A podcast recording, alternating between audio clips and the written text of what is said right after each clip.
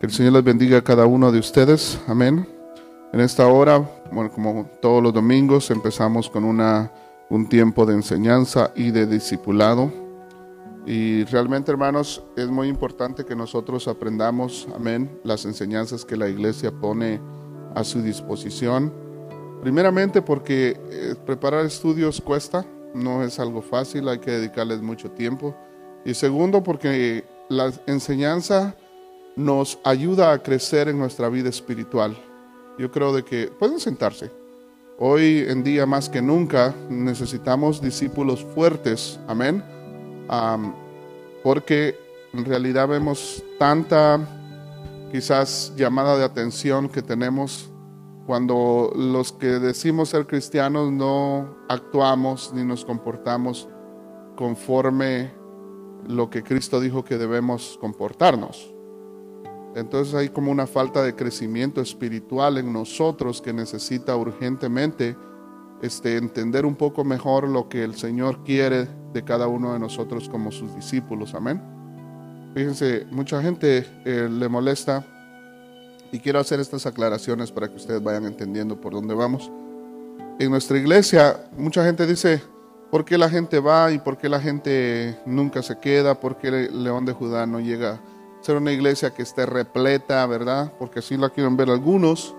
Y quiero decirles que parte de nuestra visión, o por lo menos lo que, lo que yo considero que debe ser la iglesia, es, eh, Dios no me ha llamado a mí a pastorear multitudes, pero me ha llamado a formar discípulos.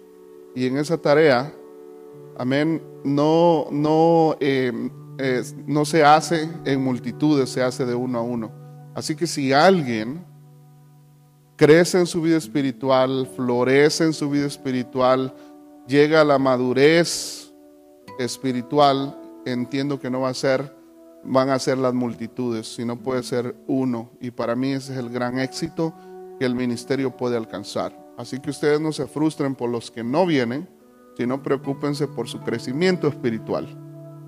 Amén. Ah, no es para todos, por supuesto, es ah, para personas comprometidas con Cristo. Amén. Entonces así nos quitamos de la mentalidad que el montón de gente hace una iglesia más santa que la otra, ¿verdad? Sino que en realidad yo digo que es la calidad de los discípulos lo que hace a una iglesia. Porque de qué nos sirve estar llenos y eh, no reflejar el carácter de Cristo en nosotros, ¿verdad?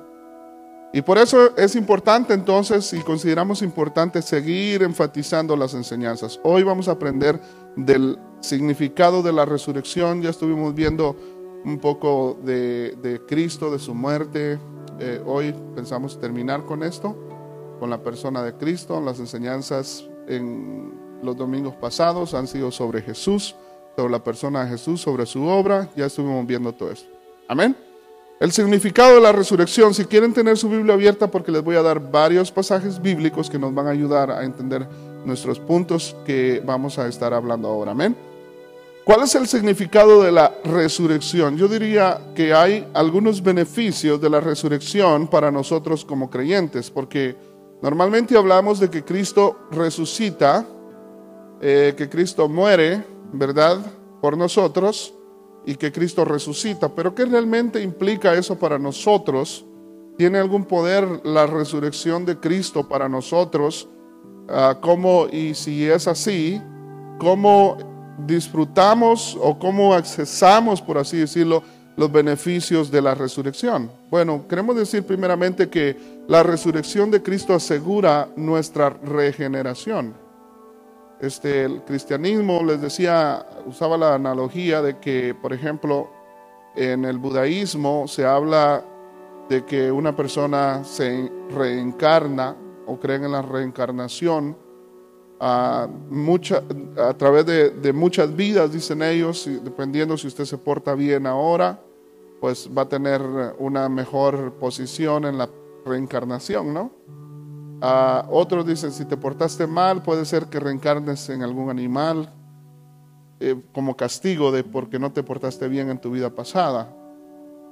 muchos le llaman el karma y a nosotros se nos debe de quitar esos pensamientos porque nosotros somos cristianos, no somos budistas. Entonces, mi argumento es que no alcanzarían mil vidas para regenerarnos si no contamos con Cristo. Por eso es que el cristiano, el cristiano cree en la resurrección y en la resurrección de alguien mayor que él, por supuesto, que es Cristo Jesús. Amén. Y hoy vamos a estar viendo sobre eso porque la resurrección de Cristo, si hay algo aplicable a nosotros, es que asegura nuestra propia regeneración. Nos cambia, nos resucita para vivir en una vida nueva. Pedro dice en 1 de Pedro 1.3 que por su gran misericordia nos ha hecho nacer de nuevo mediante la resurrección de Cristo, para que tengamos una esperanza viva. La, la resurrección significa tener esperanza. Eso es lo aplicable para nosotros. Hay una relación entre regeneración con la resurrección. Pedro aquí relaciona la, resurrección de Cristo Jesús con nuestra regeneración o nuestro nuevo nacimiento. Cuando Jesús se levantó entre los muertos, Él tenía una nueva calidad de vida, una vida nueva. La Biblia nos dice, un cuerpo. Vemos el ejemplo de que Él le dice a sus discípulos, tienen algo de comer y alguien le, le da un pez y come y bebe. Alguien le pide, permíteme meter, ¿verdad?, mis manos en tu costado donde fue justamente donde fue traspasado por una lanza o mis dedos en tus manos para poder creer. Y Jesús se lo permite. ¿Saben quién fue, verdad? Sabemos que fue Tomás. Jesús se lo permite, entonces era un cuerpo que se puede tocar, pero también es espíritu, ¿verdad? Ya se nace en una nueva criatura. ¿Y qué quiere decir eso? Una nueva criatura, una criatura que es perfecta y es apropiada para la obediencia a Dios. Ya no puede pecar más y, es, y, está tan capacitada para tener un compañerismo con Dios. Lo cual ahora nos cuesta, ¿verdad? Porque hoy queremos ser buenos cristianos y seguir al Señor, pero nos encontramos con una naturaleza pecaminosa. Pero en la resurrección, en la resurrección de Cristo aprendemos de que Él fue resucitado, vivió algunos días, Dicen hechos que se les apareció por 40 días, estuvo con algunos de los apóstoles, comieron los discípulos, ¿verdad? Tuvo compañerismo con ellos después de haber resucitado, pero eh, no pecaba. Era completamente incapaz de pecar porque ya había vencido por su muerte en la cruz del Calvario. Jesús ganó para nosotros y eso es lo más importante y lo aplicable de la resurrección a nuestras vidas, que decimos que Él ganó para nosotros con su vida una vida nueva para cada uno de nosotros.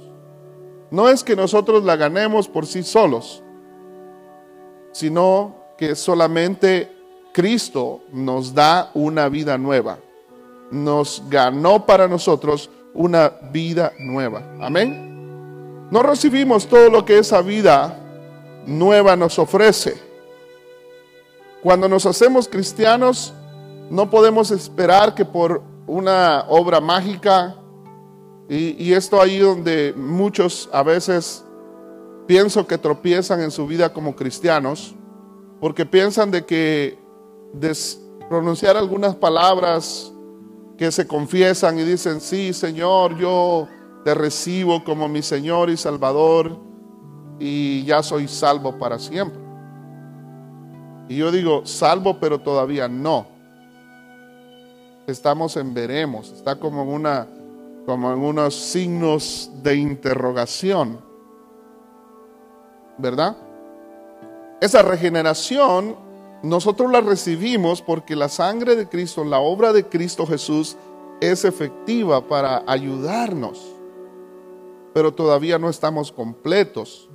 ni somos quienes un día vamos a ser en Dios. Estamos en un proceso que va a durar toda la vida, a lo largo de nuestra vida. Y cada uno de nosotros debe procurar crecer, madurar en su relación con Dios. Entonces no recibimos toda esa vida, ¿verdad?, enteramente en la resurrección cuando nos hacemos cristianos, porque todavía permanecemos en estos cuerpos sujetos a debilidad, envejecimiento, muerte. Pero sabemos que en nuestro interior, en nuestro espíritu, somos vivificados con la resurrección de Cristo Jesús. Amén. Y la resurrección de Cristo se hace efectiva a nosotros de manera que por medio de la resurrección de Cristo nosotros podemos vivir en un nuevo nacimiento, en una vida nueva con Él. Tenemos algunos versículos bíblicos que nos ayudan a entender mejor esto y cómo los escritores bíblicos entendían esto de la resurrección. Pablo dice, por ejemplo, que Dios nos dio vida juntamente con Cristo, aun cuando estábamos muertos en nuestros pecados. Somos salvos en la unión con Cristo Jesús. Y con él Dios nos resucitó en segunda eh, perdón, en Efesios capítulo 2, versos 5 al 6 y Colosenses capítulo 3, verso 1. Cuando Dios resucitó entre los muertos a Cristo, también nos considera a nosotros como resucitados de entre los muertos juntamente con Cristo. Nos hace merecedores, no en, en nuestros méritos, no porque nosotros lo ganemos, sino en los méritos de Cristo. ¿Y cuáles son los méritos de Cristo? Su obediencia, su obra en la cruz del Calvario. Esos son los méritos de Cristo. Y por lo tanto Dios nos considera a nosotros como vivos entre los muertos. Y si Dios nos considera a nosotros como vivos de entre los muertos, igual nosotros nos deberíamos considerar a nosotros mismos. Ya no estamos muertos, ahora estamos vivos y vivimos para Dios. Amén. Pero todo esto es mediante Cristo. Amén. Mediante eh, conocer a Cristo Jesús y experimentar el poder de la resurrección de Cristo en nuestra vida. Si usted quiere consultar Filipenses capítulo 3, versículo 10, y creo, si no estoy muy seguro, parece que es el texto que dice, pues ya no vivo yo, sino que Cristo vive en mí. Amén. Los cristianos debemos considerarnos entonces como vivos de entre los muertos. Amén. Pero sabemos que en el día postrero, si nosotros morimos, decía el apóstol Pablo, también eh, morimos en Cristo y vivimos para Él. Amén. Hay un poder espiritual que los cristianos poseen entonces en la resurrección radica en la resurrección de Cristo. Pablo relaciona la resurrección de Cristo con el poder que los cristianos reciben. Por ejemplo, yo no creo que las personas Dios les dé poder para echar fuera demonios. Permítanme, por favor, escúchenme. Y no les dé poder para cambiar sus actitudes. ¿Cómo está eso? Buenos para reprender demonios, pero su carácter, su vida, su espiritualidad, todavía no. ¿Cómo está eso? Es una contradicción, ¿verdad? Entonces, si hay un poder en la vida del cristiano, no es no es ser un brujo. ¿Verdad? No es hacer un par de declaraciones y todo va a estar bien sino es el poder para vencer, pero no en usted, no en su poder, sino en el poder que Cristo le ha dado, le ha otorgado a usted, porque usted ya es vivo, amén, entre los muertos y realmente la resurrección de Cristo le otorga a usted ese poder espiritual, amén, para poder relacionarse con Dios y para poder permanecer fiel a Dios mientras vivamos en, este, en esta tierra. Y vaya que lo vamos a necesitar, porque si no tenemos el poder de Dios en nuestra vida, se nos va a dificultar ser obedientes a Él. ¿Cuántos están de acuerdo? Dice Efesios capítulo 1, ah, verso 19 al 20. Cuán admirable es la grandeza de su poder a favor de los que creemos. Ese poder es la fuerza grandiosa y eficaz que Dios ejerció en Cristo cuando lo resucitó entre los muertos y lo sentó a su derecha en las regiones celestiales. Lo que Pablo dice que el poder mediante el cual Dios levantó a Cristo Jesús de entre los muertos es el mismo poder que está obrando en nosotros. También Pablo nos dice que como Cristo, como resucitados en Cristo, mediante el bautismo fuimos sepultados con Él en su muerte, a fin de que así como Cristo resucitó por el poder del Padre, también nosotros llevemos una nueva vida. De la misma manera, también ustedes, dice Romanos capítulo 6, verso 4 al 11, considérense muertos al pecado, pero vivos para Dios. ¿Cuántos pudiéramos hacer esa declaración con la mano en la conciencia y en nuestro corazón y decir, ya no vivo yo, más Cristo vive en mí? Pero antes de decir amén, antes de ser pentecostales espontáneos, analizar lo que estamos diciendo. Porque si usted dice, ya no vivo yo, Cristo vive en mí, you have to mean it. No solamente decir, yo, eh, eh, en verdad, decir amén por decir amén, sino es porque realmente Cristo vive en usted. Están sujetas todas las áreas al señorío de Cristo. Es más, ¿usted considera que está muerto para el mundo y vive para Dios? Y si no, no podemos contestar, si somos honestos con nosotros y decir amén, si no la respuesta no es afirmativa, entonces quiere decir de que tenemos que trabajar todavía. Tenemos que someternos más al Señor. Tenemos que hacer morir aquellas cosas que todavía están vivas que no agradan a Dios. Pablo decía, y él lo decía de esta manera, y siendo el apóstol Pablo, decía, yo muero todos los días. Fíjese, él moría todos los días, ¿verdad? Para identificarse con, para identificarse con Cristo. ¿Están de acuerdo? Entonces, ese nuevo poder que reciben los cristianos en la resurrección incluye el poder de ser más que vencedores sobre el pecado que aún permanece en nosotros. Y dice el apóstol Pablo, así pues el pecado no tendrá dominio sobre ustedes. Es el poder de haber sido resucitados en Cristo y de vivir para Él. Romanos capítulo 6, verso 14 y Primera de Corintios capítulo 15, eh, verso 17. Aunque nunca seremos perfectos en esta vida, porque hay que también ser realistas, pero el poder de la, de la resurrección incluye también poder para que nosotros vivamos conforme al reino de Dios. Amén. El poder que Jesucristo prometió a sus discípulos cuando dijo, cuando venga el Espíritu Santo sobre ustedes, recibirán poder para ser mis testigos. Amén.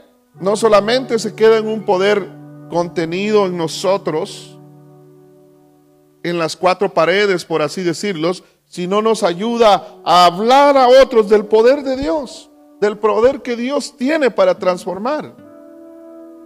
Hechos capítulo 1, versículo 8, el Señor dice, les daré poder para que sean mis testigos y testificarán comenzando por Jerusalén. ¿Verdad? ¿Están de acuerdo conmigo o no? Primero que nada es el poder para proclamar el Evangelio, luego realizar milagros, pero como les digo, No hagamos milagros sin antes obtener el poder de cambio para nuestras personas. ¿Están de acuerdo o no? Y algunos dicen, entonces yo nunca voy a salir a evangelizar porque pues yo no cambio, ¿no? Mire que hasta Aragancito me salió.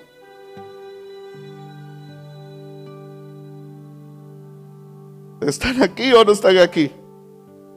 Cristo vive. ¿Cuántos dicen amén? Ahora sí entendemos qué quiere decir Cristo vive, ¿verdad? Y diga conmigo, porque Él vive, yo también vivo. Amén.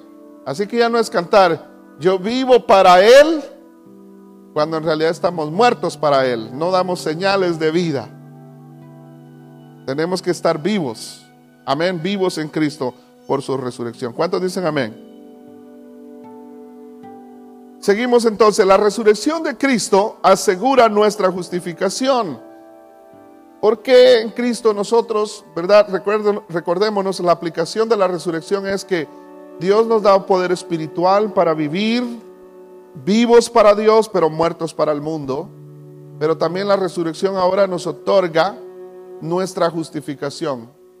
Dios no solamente nos considera y nos da poder espiritual para ser sus testigos, para vivir como discípulos que le agradan, así como Cristo lo hizo, el poder para obedecer, también nos ve como eh, vivos entre los muertos. La resurrección de Cristo es efectiva en nosotros como lo fue en Cristo, pero también la resurrección de Cristo nos justifica.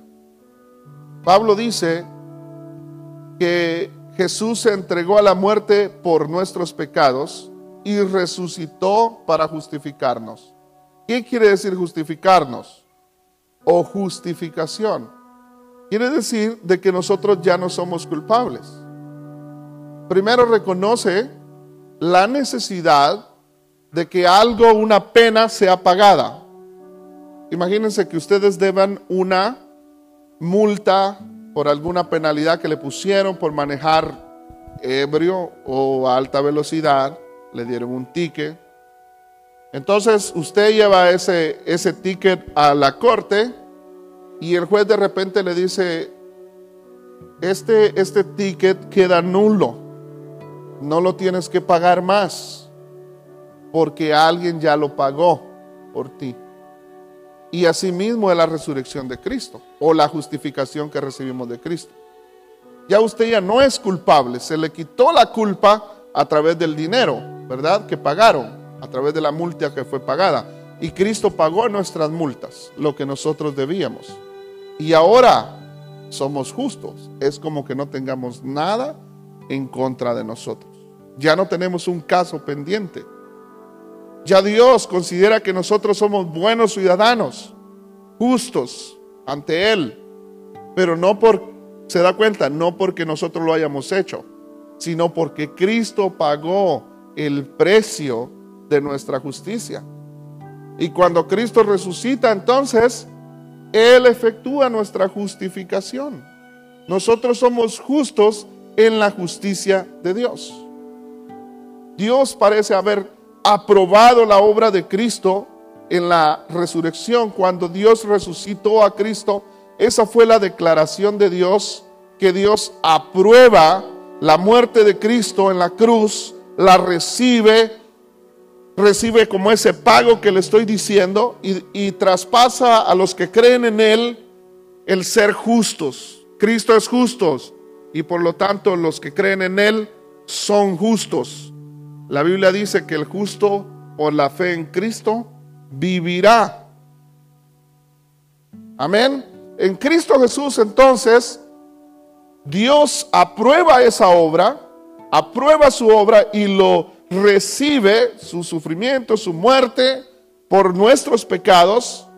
Y Jesús dijo, consumado es, la tarea fue finalizada y entonces ya no había necesidad de que Cristo permaneciera muerto y Dios la resucita entre los muertos y nosotros también. La Biblia dice que Él es el primogénito, el primero entre los muertos. Así que somos justificados mediante el justo de los justos, que es Cristo Jesús. Pablo dice, que Él resucitó para nuestra justificación. Si Dios en unión con Cristo Jesús nos resucitó, entonces nosotros en nuestra unión con Cristo, la declaración de aprobación de Dios que recibe eh, el sacrificio de Cristo, pero que no lo deja más en el sepulcro, ya no hay necesidad para que permanezca muerto, sino que lo resucita, también es una declaración que Dios nos aprueba a nosotros también. Ya no nos va a castigar más por el pecado, porque Cristo pagó por nosotros y resucitó. Amén. Quiero llevarlo a los últimos para ya ir concluyendo, aunque queda mucho por hablar, la verdad es muy corto tiempo para poder explicar todo eso. Al hablar de la vida, muerte y resurrección de Cristo, se habla acerca de los estados de Cristo. ¿Y qué quiere decir esto? Se refiere a las diferentes relaciones que Jesús tuvo con Dios, con la ley de Dios por la humanidad, la posición de autoridad y a recibir honra y gloria para sí. Y generalmente se distinguen dos cosas, su humillación y su exaltación. Su, su, humillación quiere decir, dentro de la humillación de Cristo están incluidos su encarnación, ya vimos eso sufrimiento, su muerte, su sepultura. Pero su exaltación incluye cuatro aspectos. Número uno, Dios le levanta entre los muertos. La muerte no pudo vencer sobre él. Número dos, no solamente le resucita, sino que Cristo asciende al cielo, su ascensión al cielo. Y número tres, se sienta a la derecha del Padre, lo que significa el regreso a su gloria, a su poder. Sentarse a la derecha del trono en, el, el lenguaje bíblico significaba ocupar un lugar de autoridad. Cuando usted dice, se sentó a la derecha de Dios, a la diestra del Padre, no es una referencia a la posición donde Cristo físicamente se encuentra sentado, sino quiere decir su autoridad es junto al Padre. ¿Están de acuerdo conmigo? Eh, porque Él tiene todo poder y todo dominio y toda autoridad. Amén.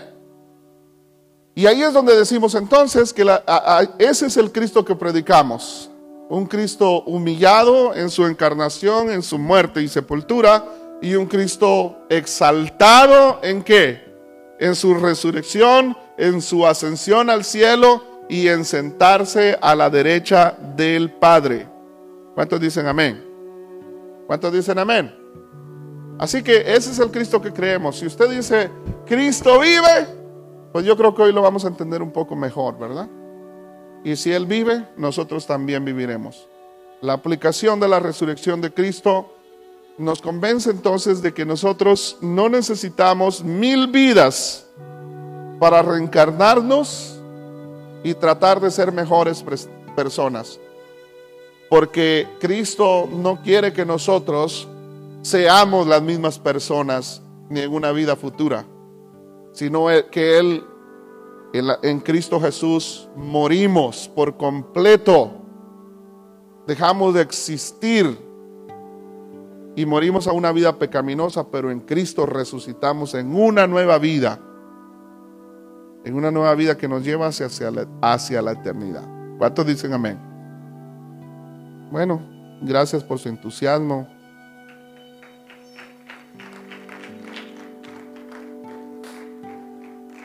Aleluya. A veces no sé si están dormidos o están distraídos, pero bueno.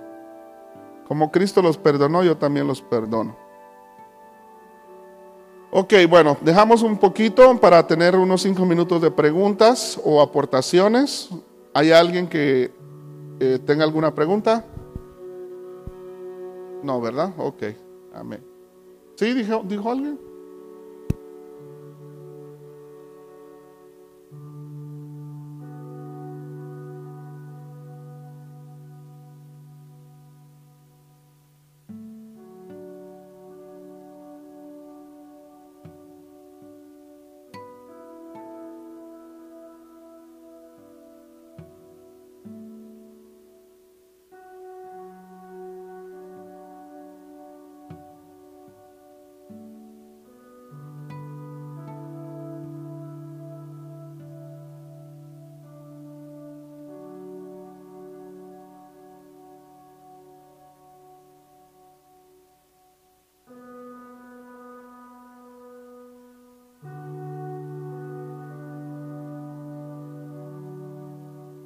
Hay quienes que nos gusta repetir ciertas cosas como loros. Que cuando se les enseña una frase, nos gusta repetirlo porque se oye bonito, pero en realidad a veces no se procesa lo que se está diciendo. ¿Verdad? Yo diría de que es bueno tener en mente lo siguiente, la seguridad de la salvación, porque eso es una convicción personal que cada uno debe tener y es bueno tenerlo. ¿Verdad? Pero también hay que entender que la salvación es una, un trabajo tanto de Dios como de nosotros. ¿A qué me refiero con esto? No le deje a Dios lo que usted tiene que hacer. Amén. O sea, tenemos que cooperar con Dios para nuestra salvación. pero muchos como la utilizan es como una licencia para seguir viviendo una vida que está fuera del alcance de Dios, que no muestra lo que Dios quiere de las personas. Yo les voy a decir algo, hermano. Ustedes y yo siempre tenemos que vernos. Ah, tal vez ahorita usted se frustra, dice donde estoy no me gusta, pero tal vez esa es la visión de usted, de Dios para usted, donde Dios le está inquietando porque le quiere llevar. A mí no me gusta usar a un nuevo nivel, ¿verdad? Porque en Dios no existen niveles. Pero Dios lo quiere llevar a, una, a una vida espiritual mejor donde usted sea más, más obediente. Y aquel que no se deja moldear por Dios siempre va a estar en el mismo cuadro, hermanos. Déjense moldear por Dios, no, eh, eh, ¿verdad? Si, Dios te inquieta en un área de tu vida o me inquieta en un área de mi vida, no quiere decir que Dios me esté reclamando porque Él me quiere castigar, porque si lo quisiera hacer ya lo hubiera hecho. Sino que quiere decir de que Dios quiere que salgamos de algún atolladero y de mejorar en nuestra vida espiritual. Amén. Usted se va a sentir más realizado, más cerca del Señor cuando se deje moldear por Cristo. Ah, ah, es bueno entonces, en conclusión, es bueno tener la seguridad de la salvación, salvo siempre salvo, pero no la tome como una licencia para, para pecar, ¿verdad? Amén.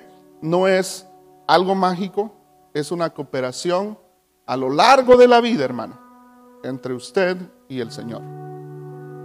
¿verdad? Yo creo que eso nos va a quitar la mentalidad que, eh, entonces ahí entramos a otro, yo diría, salvos, pero todavía no, ¿verdad? O todavía veremos, vamos a ver. Mientras usted coopere con Dios, todo va a estar bien, ¿verdad? Bueno, ¿alguna otra pregunta?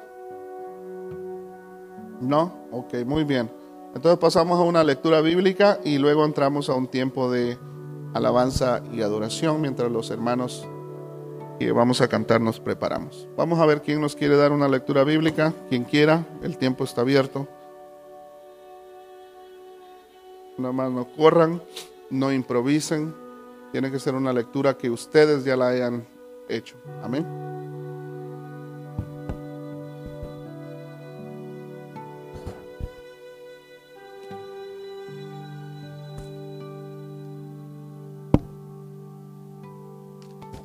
Que el Señor les bendiga, hermanos. Vamos a abrir nuestras Biblias. Gloria al Señor, aleluya. En el Salmo 18 para la gloria del Señor. Un amén cuando usted esté listo. Amén, aleluya.